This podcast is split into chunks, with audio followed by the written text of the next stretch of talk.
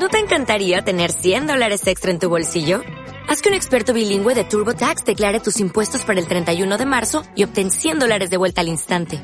Porque no importa cuáles hayan sido tus logros del año pasado, TurboTax hace que cuenten.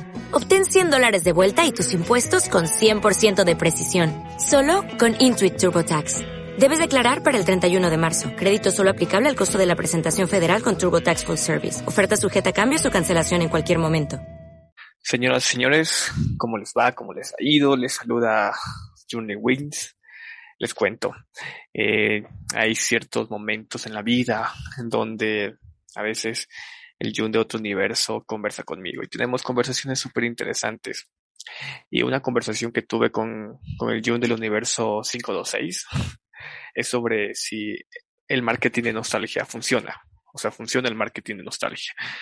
Y tuvimos esa conversación a la medianoche, en donde él y yo nos sentamos a conversar, mm, preparamos una tacita de vino, y ahí astralmente hicimos ese viaje. Entonces, ¿funciona el marketing de nostalgia? Eh, en este podcast vamos a hablar del marketing de nostalgia. O sea, hablé con el Jun de, del universo 526 y honestamente quedamos, llegamos al acuerdo de que no lo hablamos porque nos hayamos leído millones de papers e investigaciones donde nos prueban que funciona. De verdad desconocemos el dato de su efectividad. Lo hacemos desde nuestra humilde opinión e, e, intuición de marketers, de marketeros y siendo muy observadores con la cultura popular actual. Entonces partamos. ¿Funciona el marketing de nostalgia? Eh, vamos a partir de la cultura pop. ¿Cuáles son los últimos estrenos del cine, o mejor aún, reformulo la pregunta que le hice al John del 526. ¿Cuáles son los estrenos que las grandes productoras apuestan? Si ustedes pensaron al igual que yo que son bastantes remakes, remakes o nuevas adaptaciones de clásicos que antes funcionaron, pues están en lo correcto. El hecho de que se animen a adaptar contenidos reciclados, las productoras, es una apuesta segura que adaptar un contenido nuevo. Y ustedes se preguntarán, bueno, ¿y por qué lo dices, Juncito lindo? Aquí llegamos a tres conclusiones. El primero es el poder del naming. La primera razón es el naming. El naming es obviamente el uso del nombre. Un naming reciclado te da de inmediato un posicionamiento de marca frente a una audiencia que ya la conoce. Te da la seguridad de que es un producto conocido y no vas a encontrar sorpresas inesperadas. Esto también se debe al agotamiento que todos tenemos por toda la bulla de las marcas. Al estar expuestos siempre de información a cada instante, nuestro cerebro tiende a borrar las que no le parezcan relevantes. Pum, pack, desaparecieron. Así nace el poder de tener un nombre que ya sea conocido. El la segunda variable es que los millennials ya crecieron. Mucho se ha criticado de los millennials de que somos muy insensibles, somos flojos, incomprendidos, incomprensibles, egoístas, bellos, bueno, millón de cosas.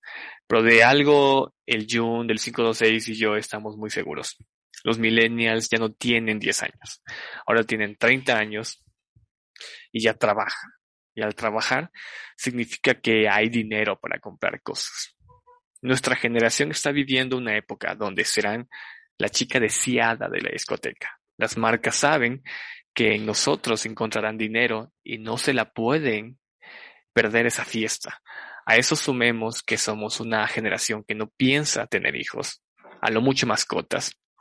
Y eso nos provoca que tengamos más dinero ahorrado y para gastar en esos gastos estúpidos que tanto nos gustan.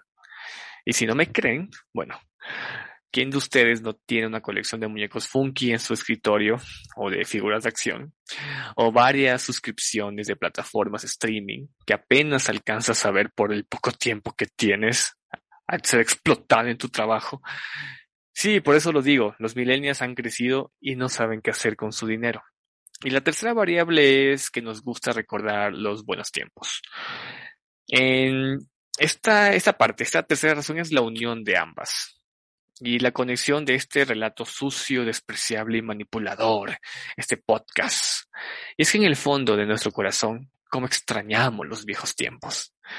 Ya mucho se ha hablado del 2020 y el 2021 como años duros, que la resiliencia y toda esa, esa, esa cosilla que ya nos tiene como que un poco cansados. En algo coincidimos todos.